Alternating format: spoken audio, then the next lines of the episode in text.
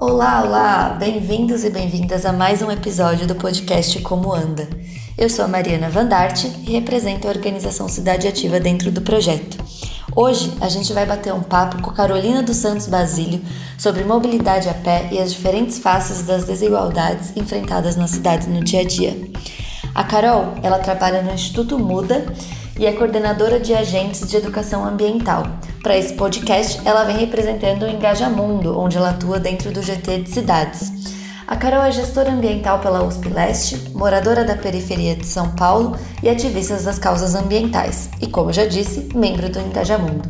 Carol, é com você! Oi, oi pessoal, tudo bem?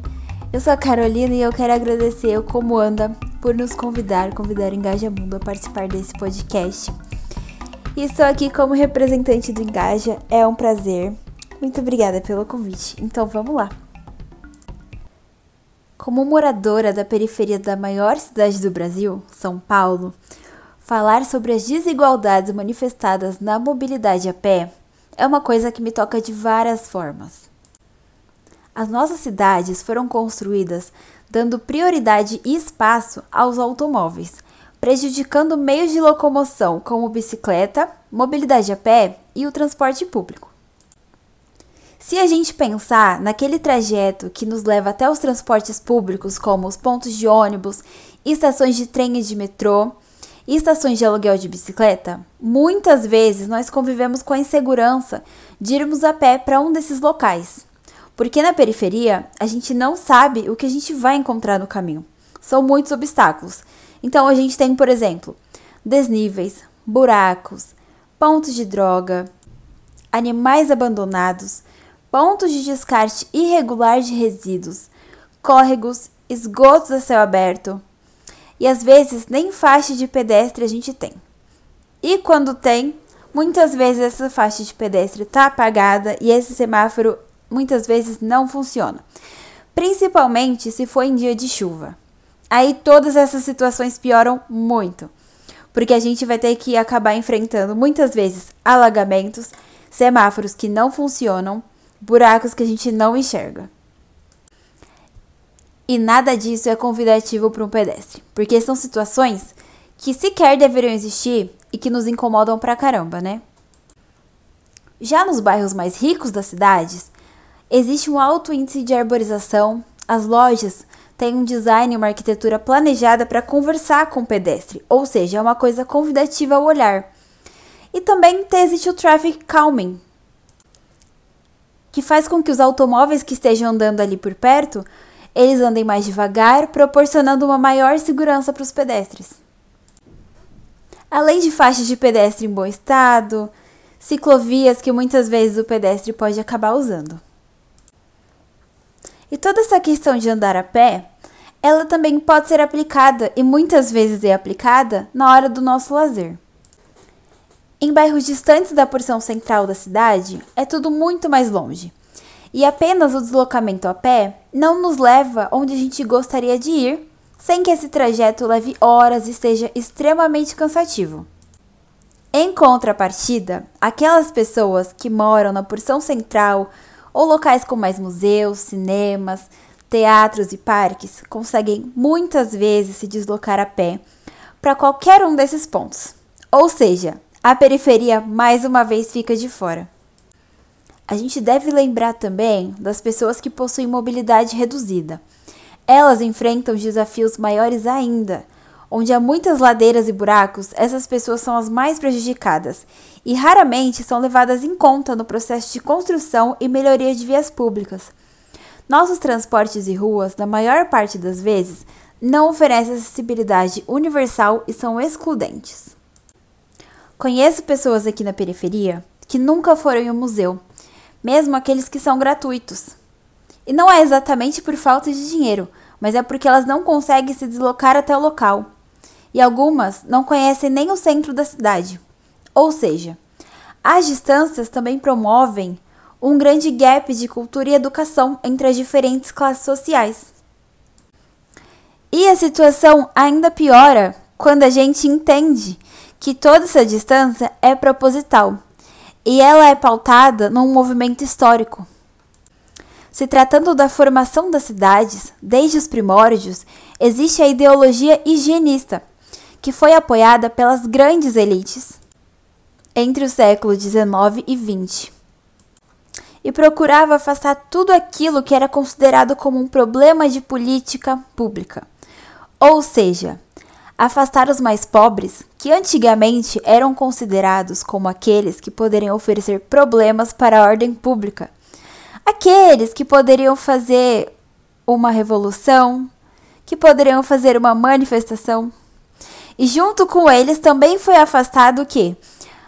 A falta de saneamento básico, as doenças, a educação de baixa qualidade, locais que correm risco de deslizamento, locais que correm risco de enchente. Tudo isso foi afastado dos grandes centros.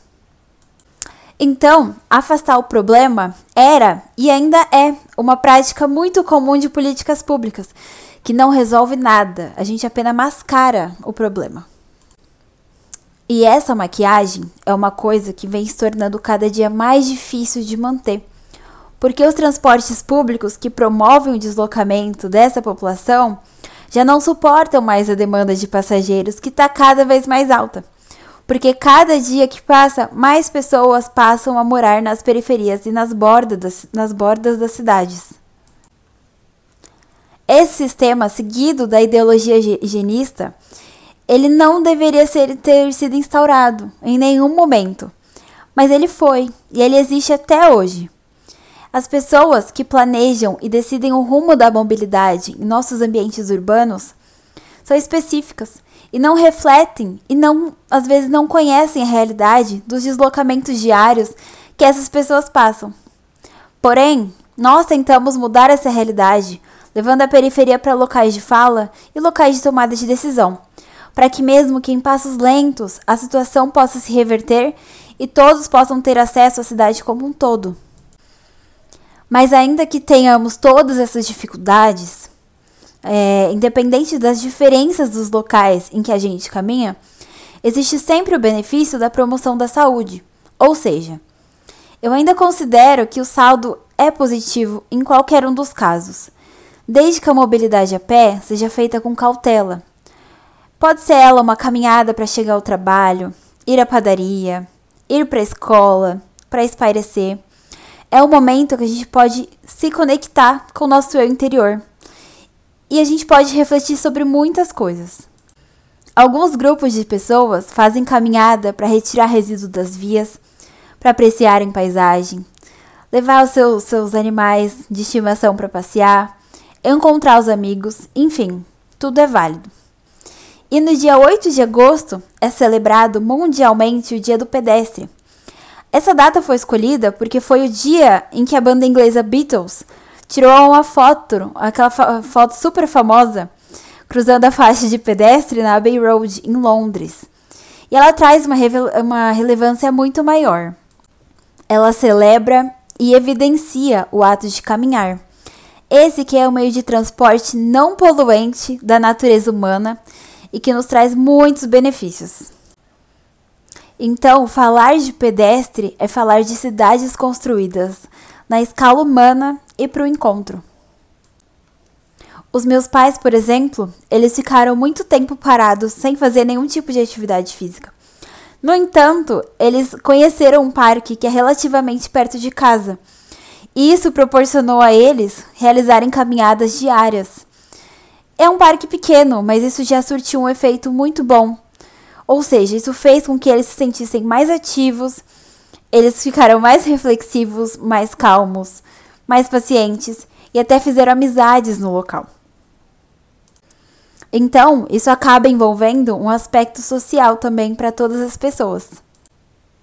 E para a gente poder reverter esse quadro, a gente pode ficar de olho nas políticas públicas, participar de tomadas de decisões, promover mais movimentos nas nossas ruas e se empoderar do espaço público, com certeza e que os planos de mobilidade devem priorizar também as áreas mais periféricas das cidades, para garantir infraestrutura para integrar diferentes modais de transportes abrangendo toda a cidade.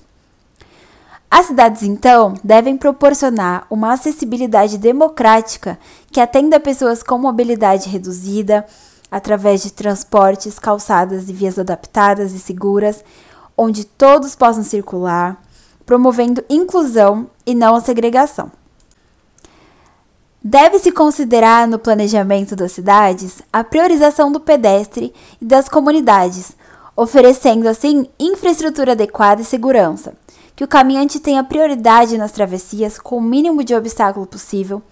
A travessia deve ser rápida e linear, maximizando o tempo de deslocamento e minimizando a distância, o que gera mais conforto para o pedestre e influencia com que ele siga com essa prática. E também outra coisa que deve ter é uma sinalização voltada ao caminhante, para que ele consiga se locomover com mais facilidade na cidade. E para finalizar, eu deixo uma frase da Lara Cássia e da Priscila Pacheco, que diz o seguinte: Caminhar é mais do que um movimento mecânico, é apropriar-se cotidianamente do espaço da cidade. Apesar de ser um tema sensível de ser tratado e que envolve diferentes perfis, públicos e necessidades, a Carol trouxe pra gente a visão dela de uma maneira muito leve e descontraída, pra gente parar e refletir se nas nossas decisões no dia a dia, se nas no nos nossos ativismos, a gente tá de fato incorporando essas diferentes visões e essas pluralidades de pessoas que fazem, constroem e dão vida às nossas cidades. Até a próxima!